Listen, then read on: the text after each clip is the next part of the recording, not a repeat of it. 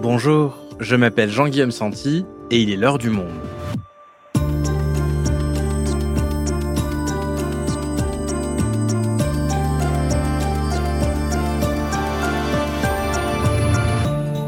Aujourd'hui, on s'intéresse à un projet de loi qui doit être voté ce mardi à l'Assemblée nationale, celui pour l'accélération de la production des énergies renouvelables.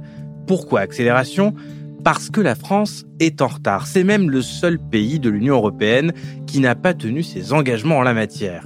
Alors comment expliquer ce retard? La France peut-elle le rattraper? C'est peut-être le moment de bascule, car jamais les ENR, comme disent les spécialistes, n'ont été autant demandées et produites. Le marché est en plein essor et pour la première fois, elles sont même rentables. Luc Bronner est grand reporter au Monde, il a enquêté sur le sujet, il nous explique. Énergie renouvelable, pourquoi la France est en retard, un épisode de Garance Munoz, réalisation Amandine Robillard.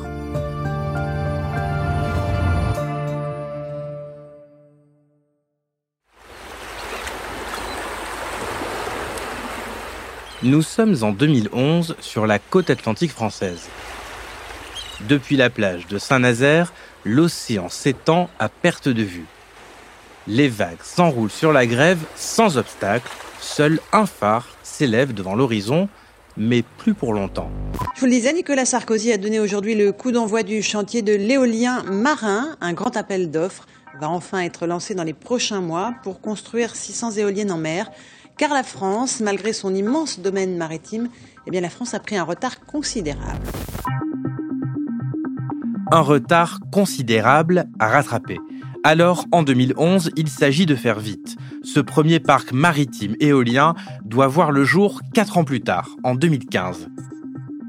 Et pourtant, il est finalement inauguré le 22 septembre 2022, depuis la plage de Saint-Nazaire, face à un champ de 80 éoliennes enfin sorties de l'écume. Emmanuel Macron est bien conscient de ce nouveau retard. Ce parc éolien est opérationnel, mais cela a pris plus de 10 ans. Et donc c'est une nouvelle heureuse, nous en sommes fiers, elle est exemplaire. Ça va nous permettre de, produire donc environ 500 mégawatts, soit 5% de ce qui nous manque dans les jours les plus froids en ce moment. Et au fond, si nous avions, faut raisonner comme ça, réussi à aller encore plus vite et plus fort sur nos projets lancés entre 2012 et 2014, on aurait 3 gigawatts aujourd'hui. Le projet aura mis 10 ans à entrer en service. En Allemagne, pour un projet de ce type, il faut 5 ans. Au Royaume-Uni, c'est 6 en moyenne. Alors, comment expliquer que la France prenne autant de temps? Le pays pourra-t-il bientôt enfin prendre le tournant des énergies renouvelables? Bonjour Luc. Bonjour. Luc, tu as publié une enquête très fouillée sur les énergies renouvelables et ce qui se dégage déjà, c'est que donc la France est très en retard sur leur déploiement. Alors pour commencer, déjà de quoi on parle concrètement quand on parle de retard?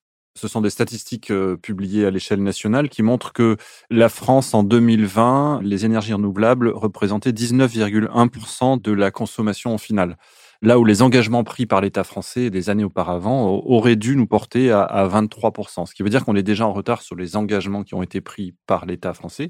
Euh, on est en retard par rapport à la plupart des pays européens quand on regarde leur, leur consommation euh, annuelle, et on est en retard au point d'être sanctionné, puisque cette année, la France va devoir payer plusieurs centaines de millions d'euros au motif qu'elle n'a pas tenu ses engagements.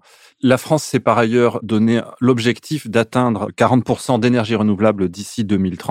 Là aussi, la France, à ce stade, est en retard sur les, objectifs qu'elle s'est elle-même fixés. Historiquement, comment s'expliquent tous ces retards? La première raison, tu l'as évoqué en introduction, c'est qu'il faut en moyenne deux fois plus de temps en France pour développer un, un projet d'énergie renouvelable, notamment de l'éolien, là où dans d'autres pays, ça peut aller relativement vite. Et donc ces mois perdus, ces années perdues à l'échelle des décennies qui viennent de passer explique une partie de, du retard euh, français. Si on, on dézoome un peu, on, on se rend compte qu'on a eu des politiques très fluctuantes en France sur les énergies renouvelables, avec une logique en dents c'est-à-dire à certains moments des accélérations, puis des coups de frein, ce qui fait que la filière des énergies renouvelables s'est trouvée fragilisée et a du mal à répondre à l'augmentation de la demande. Et les deux cumulés font qu'on est aujourd'hui clairement dans une situation de décalage par rapport à d'autres pays. Et puis ce décalage dont tu parles, il est appuyé par le fait qu'en France, il y a une énergie plutôt décarbonée sur laquelle on compte historiquement, c'est le nucléaire. Tu as raison, c'est vraiment important de, de, le rappeler. Quand on se compare sur les renouvelables, on se compare sur un aspect de la politique de décarbonation. Si on se compare en intégrant le, le nucléaire, la France, parce qu'elle a eu un programme de développement de nucléaire extrêmement ambitieux depuis les années 70, produit une énergie décarbonée depuis longtemps qui est vraiment importante. Et ça a été utilisé par euh, une partie des opposants aux renouvelables en disant pas la peine d'investir beaucoup d'argent sur les renouvelables puisque grâce au nucléaire, on a déjà une énergie qui est euh, en partie décarbonée. Que grâce au nucléaire, on avait un bout de souveraineté. Je dis volontairement un bout de souveraineté parce que nous ne sommes pas souverains en France en termes d'énergie dans la mesure où une grande partie de l'énergie consommée est d'énergie pétrolière qui vient de, de pays euh, étrangers. Mais sur l'électricité, le nucléaire a permis d'avoir une, euh, une certaine souveraineté. Donc tous ces arguments ajoutés ont fait que le débat sur les renouvelables en France n'était pas totalement comparable au débat sur les renouvelables en Espagne ou euh, dans d'autres pays comme l'Allemagne ou les pays euh, du Nord, par exemple. Donc ça, ce sont des raisons politiques, on peut dire euh, idéologiques aussi, mais il y en a d'autres plus concrètes sur le terrain les énergies renouvelables ont eu aussi du mal à convaincre les habitants et les pouvoirs locaux. Alors, il y a une raison objective qui est importante, c'est que par définition, quand on, produit de l'énergie grâce au vent ou au soleil, on, a des énergies qui sont intermittentes. Il n'y a pas du vent tout le temps et évidemment, il n'y a pas du soleil tout le temps. Donc, c'est un argument qui est beaucoup utilisé par les opposants et qui est un argument qui s'appuie sur un élément, euh, évidemment, qui est factuellement juste. Simplement, ce que rétorquent les, promoteurs des renouvelables, c'est quand on déploie des parcs suffisants dans tout un territoire, et notamment à l'échelle européenne.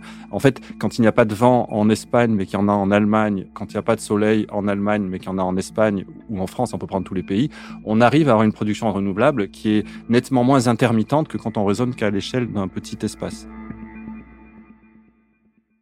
Un deuxième point, c'est que les promoteurs des renouvelables ont eu tendance à concentrer leurs projets sur des territoires. On a aujourd'hui, par exemple, dans le, Grand Est et, les Hauts-de-France, quasiment la moitié de la production d'éoliennes en France.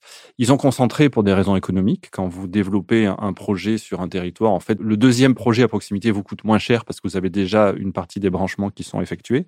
Des raisons qui sont objectives. Évidemment, les promoteurs des énergies renouvelables vont chercher des zones pour le solaire où il y a plus de soleil pour l'éolien là où il y a plus de vent. Et il n'y a pas de magie. On ne peut pas euh, avoir la même production à l'échelle de, de, tous les territoires.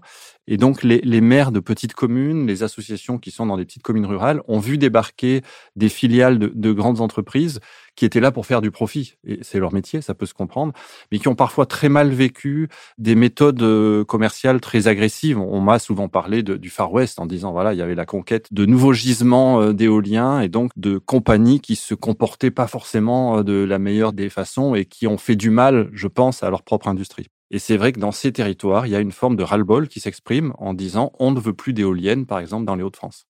Et ce ras-le-bol, il s'exprime notamment avec l'impact que toutes ces éoliennes ont sur les paysages. Et on va écouter l'animateur Stéphane Bern qui en parlait sur TF1. Quand vous vivez à la campagne comme moi ici, bah, les gens vous parlent et ils vous disent mais mais ils se croient où à Paris? Les gens qui disent ah ben parce qu'on met pas d'éoliennes à Paris hein, on les met à la campagne chez nous chez les bouseux on dit, bah, ça sera bien chez eux, ils n'ont rien. Alors on nous met des éoliennes et les bobos parisiens sont tout contents. Ben, nous, les ploucs, on n'en veut pas. Et on se bat. Alors Stéphane Bern, il s'est un peu érigé comme le, le porte-parole des anti-éoliennes. Pourquoi ce débat? Est-ce qu'il est aussi important en France? Sans doute parce qu'on a un rapport au, paysage qui est un peu particulier. Il y a, une, partie de notre identité euh, se fonde, de, notre culture se fonde sur le patrimoine historique, le patrimoine naturel. Je pense au, au clocher ou au, au, château qui font partie d'une identité qui est collectivement euh, très déterminée. Et donc, de fait, les éoliennes, quand on en construit, ça vient très directement impacter le paysage. Et donc, c'est visuel et c'est visible. Et quelqu'un comme Stéphane Bern, on lui a donné, en l'occurrence le, président Macron, a contribué à lui donner une importance dans le, débat public, plus que certains scientifiques, paradoxalement. Et donc, ça, c'est un premier point, c'est notre rapport au paysage.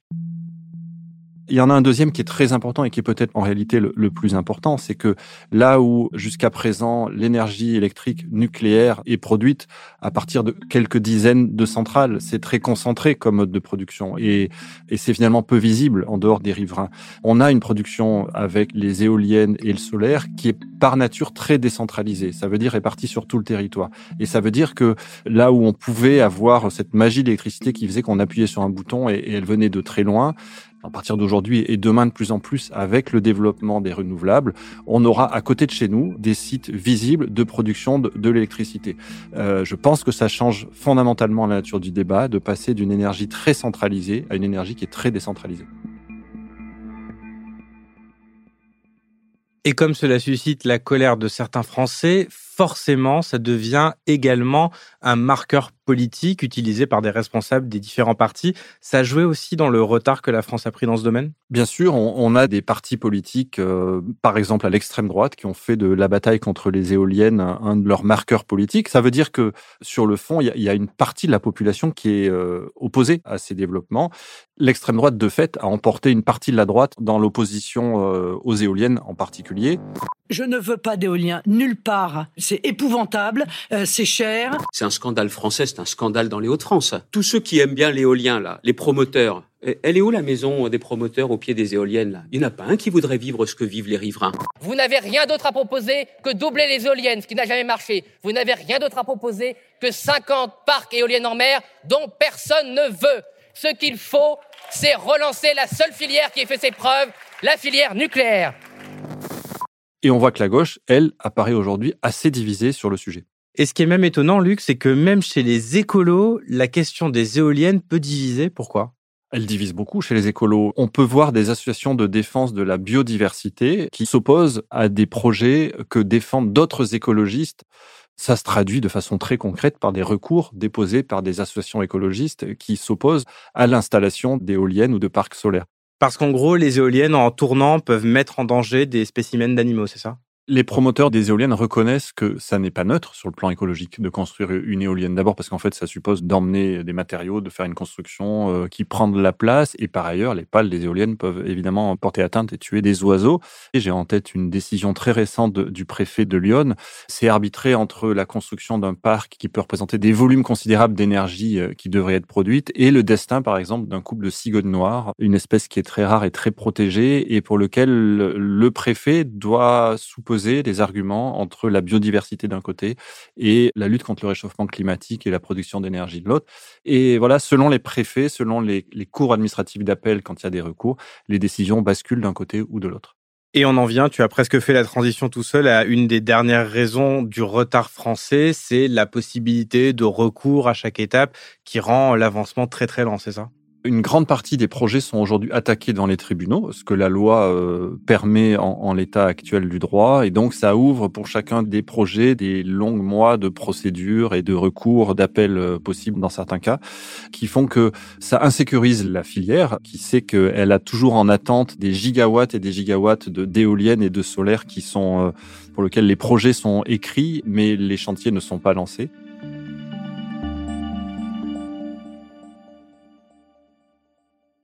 Pourtant, Luc, malgré les obstacles politiques, administratifs, la demande d'énergie renouvelable a explosé cette année. On assiste, c'est ce que tu dis dans ton enquête, à une bascule historique. Alors c'est notamment quand on écoute Enedis, qui est euh, une filiale d'EDF qui est chargée de la distribution d'électricité à, l'échelle euh, locale et régionale. Et Enedis a battu tous ses records de, de raccordement de particuliers et parfois d'entreprises au système électrique. Raccordement notamment quand des ménages décident d'installer des panneaux photovoltaïques sur leur toit, euh, sur parking le cas échéant, et, se connectent au réseau pour que cette électricité soit utilisable.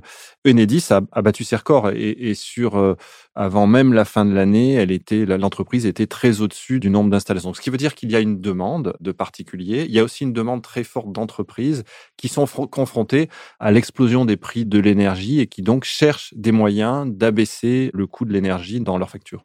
Oui, tu le dis, il y a une crise de l'énergie en ce moment qui est notamment liée à la guerre en Ukraine et donc cette bascule pour les renouvelables, elle est aussi liée à ce contexte géopolitico-économique. Je crois qu'on vit un moment sur le plan de l'énergie qui est assez historique. Euh, il y a, on en parle, la, guerre en Ukraine qui euh, bouscule les marchés, qui nous fait aussi prendre conscience de notre fragilité, de notre manque de souveraineté, euh, notamment ce qui concerne le, le gaz. Il y a aussi un moment très particulier en France avec un parc nucléaire qui est fatigué, euh, on va utiliser cette expression euh, diplomatique, autrement dit qui n'a pas été en capacité de fournir euh, toute sa puissance, donc avec des réacteurs qui sont dans, ou qui étaient, puisqu'ils sont en train de, repartir pour beaucoup à l'arrêt. Et il y a enfin la, crise climatique qui nous fait comprendre, même en période de, de grands redoux comme en, en cette fin d'année 2022, début d'année 2023, qu'on est dans une crise climatique majeure. Les trois crises en parallèle font comprendre que l'énergie est bien une, notion et, quelque chose d'extrêmement rare et précieux. Et ça encourage de façon, je pense, très structurelle des bascules pour les décennies qui viennent. Et d'ailleurs, il y a un autre aspect assez intéressant dans ton article, c'est que jusqu'à maintenant, les énergies renouvelables, c'était une énergie subventionnée. Elle coûtait plus cher à produire que le prix du kilowattheure vendu au client final qui était bas en raison des énergies concurrentes, le gaz, le nucléaire, etc. Et donc, l'État mettait la différence pour inciter le secteur à continuer de se développer. Et aujourd'hui, tu nous dis que non seulement c'est plus le cas, mais en plus, l'État va empocher de l'argent sur les renouvelables. Explique-nous. Ce qui se passe sur l'éolien et le solaire et qui est assez impressionnant, c'est que comme les prix de l'énergie, en particulier l'électricité, ont fortement augmenté, la production d'énergie renouvelable est devenue très rentable. L'État avait en partie anticipé ce mécanisme, c'est-à-dire que c'est un peu compliqué, mais je vais essayer de vous l'expliquer. Pour faciliter l'investissement de la part de, ces entreprises, il avait garanti, quel que soit le prix du marché, que ces entreprises toucheraient par exemple 10 euros pour chaque euh, mégawatt produit. Ça permettait à ces entreprises de s'engager sans prendre de risques. Donc l'État remboursait la différence entre le coût de production et le prix du marché s'il était plus bas pour éviter que le secteur perde de l'argent. Voilà, c'est pour ça que depuis euh, une vingtaine d'années, l'État a donné plus de 40 milliards d'euros à l'ensemble des énergies, des industries qui font l'énergie renouvelable en France. Donc c'est des sommes qui sont vraiment importantes. Mais l'État avait prévu un dispositif qui était que si le prix de l'électricité dépassait ce chiffre de 10, par exemple, et que il atteignait 12, 15 ou peut-être 30, ce qu'on a connu ces derniers mois, pour le coup, les entreprises reversaient à l'État. Et c'est en ça que le système était bien pensé. C'était une façon de, de subventionner et de soutenir une industrie qui supposait des investissements, mais de ne pas permettre à cette industrie de faire des bénéfices considérables sur le dos de cette garantie. C'est ce qui s'est passé cette année. Et donc, l'État va disposer d'un pactole de 30 milliards d'euros qui vont quasiment rembourser les 40 milliards d'euros investis. Si on ajoute l'année 2023 et peut-être 2024, l'État aura récupéré sa mise sur les énergies renouvelables en l'espace quasiment de deux ans. Donc, c'est un peu miraculeux parce que c'est en partie lié à une guerre. Donc, ça n'est évidemment pas satisfaisant. Mais ça permet d'avoir aujourd'hui une économie des énergies renouvelables qui n'est plus complètement une énergie subventionnée.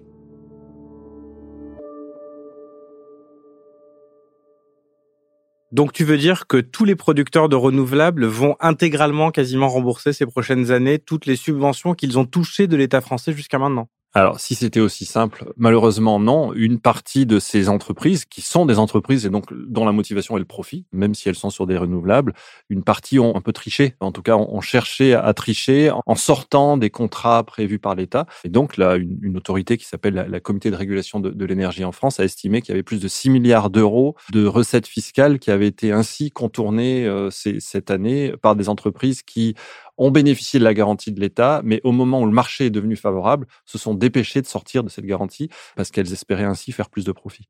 Et donc, Luc, c'est dans ce moment très favorable aux énergies renouvelables qu'un projet de loi arrive sur le sujet. Alors, en quoi est-ce qu'il consiste? C'est un projet de loi très technique qui cherche, selon ses promoteurs, à réduire les difficultés et les blocages. Le projet vise notamment à permettre le développement du solaire, par exemple sur les parkings euh, ou par exemple en bord d'autoroute, et il cherche notamment à développer, à simplifier l'éolien en mer. L'éolien en mer sera développé pour viser de l'ordre de 40 gigawatts en service en 2050, soit une cinquantaine de parcs éoliens en mer. Et alors, si ce projet de loi aboutit, quelles conséquences est-ce que ça aura pour le secteur? Les spécialistes considèrent que ça permet d'accélérer un peu, mais ça n'est pas en tant que tel un grand soir du renouvelable euh, en France. Ce sont des éléments techniques qui permettent, en particulier sur l'éolien en mer, d'aller probablement un peu plus vite. Quand on discute avec des acteurs du secteur, ils nous disent par exemple qu'au-delà du texte, un des enjeux, ce sont les ressources humaines et les capacités, par exemple, des préfectures à, étudier les dossiers. Donc il y, a, le projet de loi, mais il y a aussi la capacité de l'État, des administrations à, suivre les projets. Et puisqu'on parle de ressources humaines, il y a aussi un enjeu qui touche beaucoup d'industries aujourd'hui, c'est la capacité du, secteur des renouvelables à embaucher des techniciens, des ingénieurs et à faire face à la demande qui va augmenter dans les années qui viennent. Quoi qu'il en soit, il faut qu'on s'habitue à avoir un débat sur les renouvelables. Dans tous les scénarios, si on veut arriver à décarboner notre société, et on peut considérer qu'on n'a vraiment pas le choix, on aura besoin probablement de nucléaire dans les décennies qui viennent, mais on aura besoin de beaucoup plus d'énergie renouvelable. Et donc, on peut faire le pari que tous les débats autour des renouvelables vont être euh, importants et sensibles dans les années et les décennies qui viennent. Merci Luc. Merci.